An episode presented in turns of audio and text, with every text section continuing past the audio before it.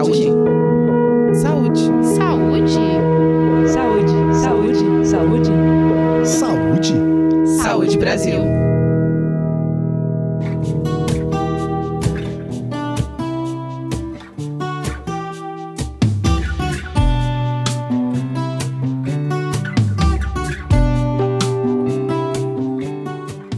A chegada do novo coronavírus tem provocado muitas mudanças, principalmente nas atividades que envolvem o contato social. E nesse contexto, ficar mais tempo em casa pode ser um grande estímulo para o comportamento sedentário e para o consumo de alimentos ultraprocessados. Sabendo que a obesidade é um fator de risco para a Covid-19 e para o surgimento de outras doenças, como a hipertensão e a diabetes, esse consumo de comidas ricas em sal, açúcar e gorduras é muito prejudicial, tanto agora quanto depois da pandemia. E para conversar sobre os cuidados que a gente precisa ter com a alimentação e o peso nesses tempos de pandemia, hoje a gente conversa com a doutora Maria Edna Mello, que integra o projeto Liga da Obesidade Infantil do Hospital das Clínicas da Faculdade de Medicina da Universidade de São Paulo.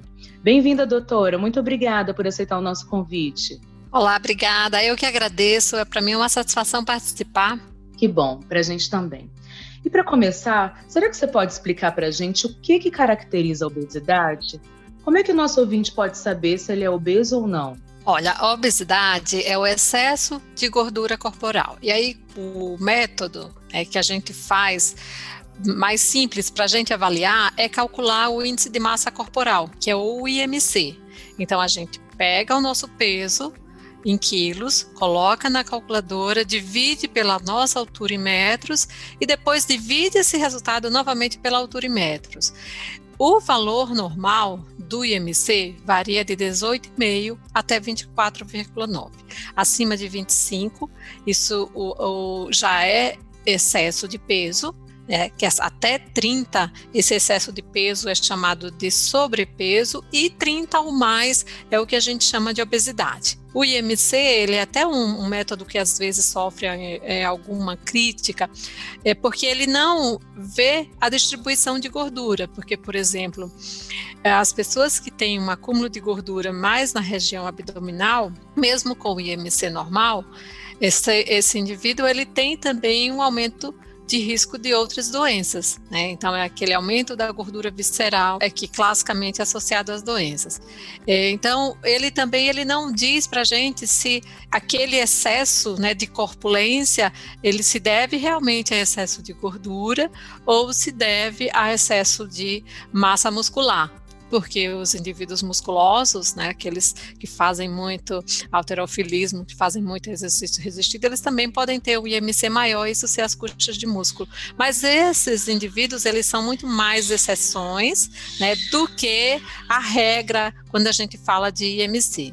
Certo. E quais são as consequências imediatas e de longo prazo provocadas pela obesidade? É muito importante a gente monitorar o peso e não deixar esse peso progredir, porque à medida que a gente vai envelhecendo, o peso vai progredindo. Então a gente tem que controlar bem essa progressão, porque a obesidade ela interfere em vários parâmetros da nossa saúde, e isso vai depender da predisposição individual.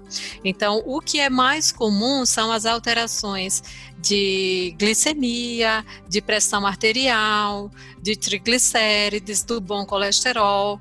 E essa, essa junção, ela aumenta o risco de ter é, infarto do miocárdio, AVC, mas não é só isso, né? Então não é só porque a pessoa tem a pressão normal, tem o valor da glicemia dentro da faixa de referência, às vezes está dentro da faixa de referência, mas a faixa de referência é até 99 e aí está 98 ou está 99. Então é importante lembrar que a obesidade ela não leva só a essas alterações. Ela vai ter um impacto, por exemplo, em articulações, existe um maior risco de câncer. Então, à medida que o indivíduo tem um grau maior de obesidade, ele vai aumentando também o risco de ter ter outras doenças. Então a gente vai, a gente pode desenvolver complicações respiratórias no trato gastrointestinal, como refluxo, como colelitíase. É, a gente pode ter um risco maior de câncer e a gente não pode esquecer também dos aspectos psicológicos né, e sociais que os indivíduos com obesidade experimentam.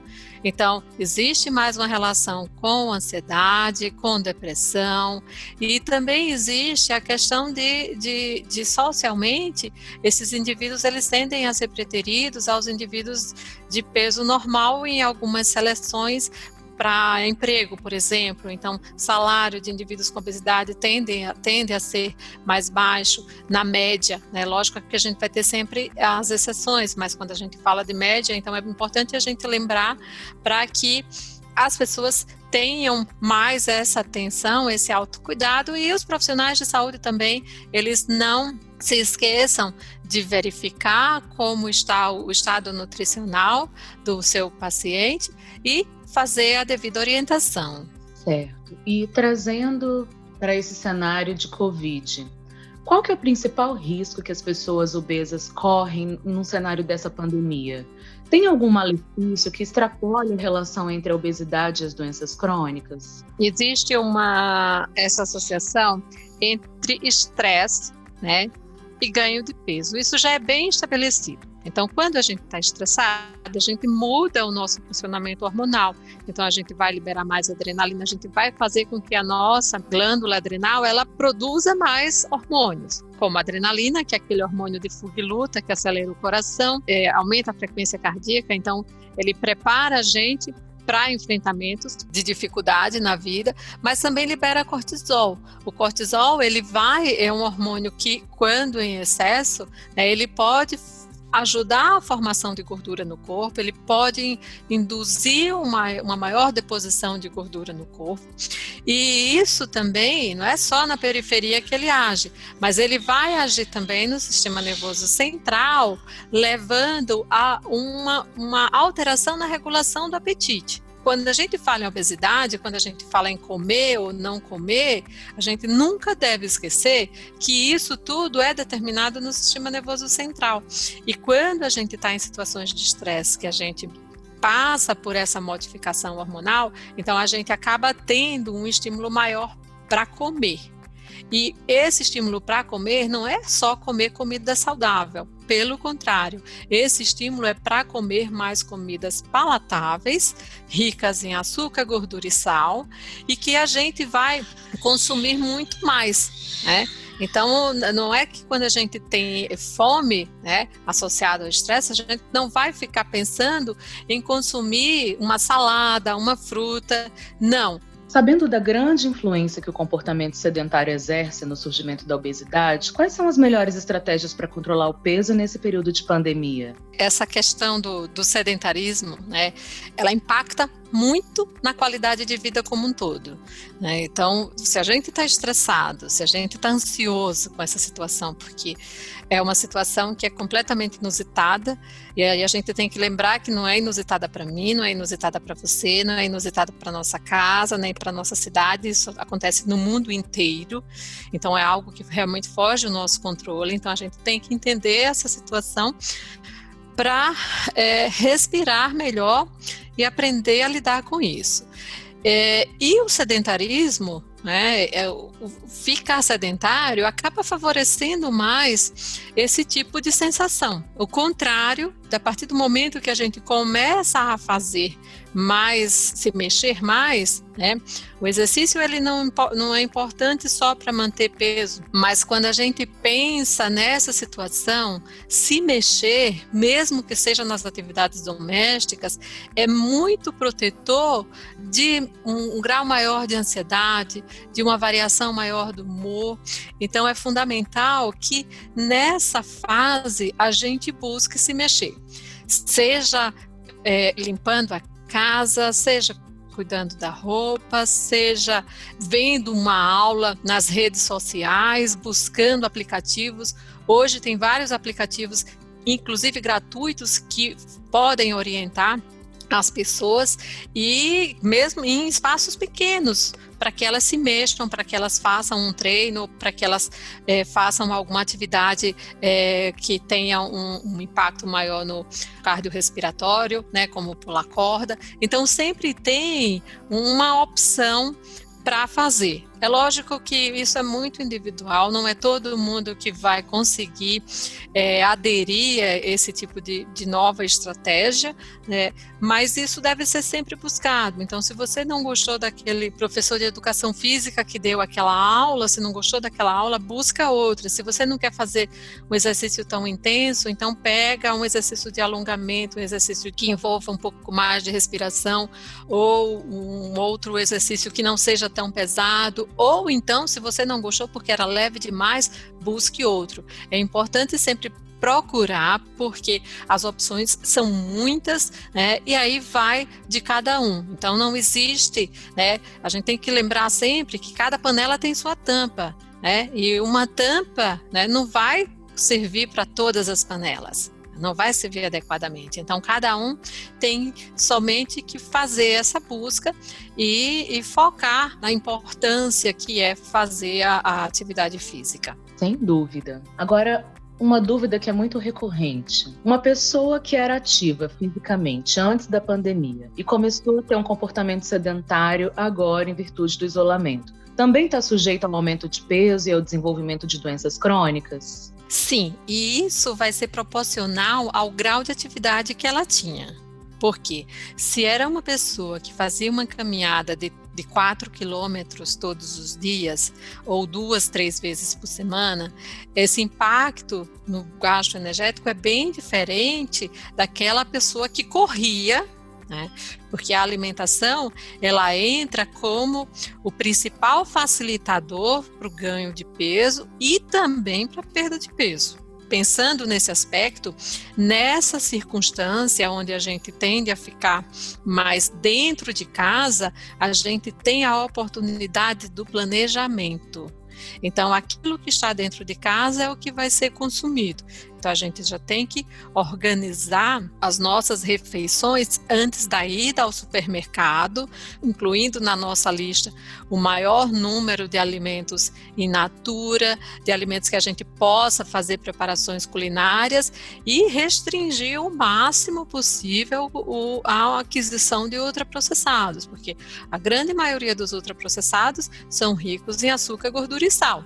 E aí, como eu já falei, na situação de estresse, a gente vai querer comer mais esse tipo de alimento. E se ele está na nossa frente, a gente vai consumir. Tá? Isso é o que a gente chama de controle de estímulo. Então, eu vou dar um exemplo bem simples. A gente está no meio é, do expediente e aí a gente vai tomar um cafezinho. Se só tiver o cafezinho, a gente só vai tomar o cafezinho. Mas se tiver um pão de queijo ou uma fatia de bolo, né? A gente vai comer o pão de queijo e ou a fatia de bolo. Por quê? Porque esse estímulo visual, ele é quase incontrolável para a gente, né? Isso pensando em indivíduos que têm peso normal. Indivíduos que têm obesidade, eles tendem a ter uma dificuldade muito maior quando eles são expostos a esses alimentos. Né? Os indivíduos com obesidade, existem estudos até que mostram que o, o, a quantidade de saliva produzida né, na exposição de um alimento é maior. E isso não é só algo que acontece na boca, né? Por quê? Porque a exposição ela estimula a nossa visão. Então, tem toda uma conversa entre o sistema nervoso central e o restante do nosso corpo, favorecendo a nossa busca por alimento. Muito obrigada por compartilhar seu conhecimento com a gente hoje, doutora. A gente aqui conversou com a Maria Edna de Mello, que integra o projeto Liga da Obesidade Infantil do Hospital das Clínicas da Faculdade de Medicina da Universidade de São Paulo. Você gostaria de deixar uma mensagem final para os nossos ouvintes, doutora? Eu acho que eu gostaria de deixar só a mensagem que estar em casa não é uma situação que que obrigatoriamente vai precipitar o ganho de peso. Acho que estar em casa é uma oportunidade para a gente conviver mais com a nossa família, observar mais aquilo que a gente está consumindo em termos de alimentos e melhorar esse consumo. Então, não é uma condição que obrigatoriamente vai levar ao ganho de peso. Pelo contrário, se a gente consegue organizar melhor nossa, as nossas refeições, reduzir o consumo de ultraprocessados, a gente está cozinhando muito mais e a gente tem que escolher bem essas receitas também, então isso é muito mais uma oportunidade para manter um peso saudável ou perder um pouco de peso e se aproximar de um peso melhor para a saúde de cada um. Sem dúvida. Muito obrigada, doutora. E você que nos ouve, lembre-se: as melhores escolhas para um peso saudável são sempre a alimentação saudável, a prática regular de atividade física e a adoção de outros comportamentos saudáveis. Essas escolhas não podem ser esquecidas nesse período de pandemia. Adapte a sua rotina para manter hábitos saudáveis, que estejam em sintonia com o distanciamento social. E para saber mais sobre como ter uma vida mais saudável, acesse saudebrasil.saude.gov.br. A gente se encontra no próximo episódio do podcast Saúde Brasil.